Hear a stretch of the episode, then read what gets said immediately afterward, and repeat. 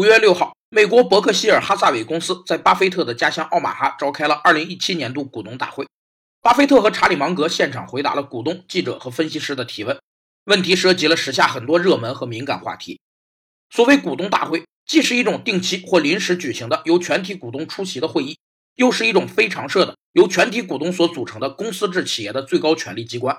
是股东作为企业财产的所有者对企业行使财产管理权的组织。企业一切重大的人事任免和重大的经营决策，一般都得股东大会认可和批准才可生效。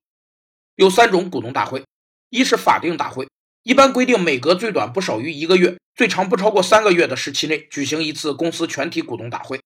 二是年度大会，通常在每一会计年度终结的六个月内召开；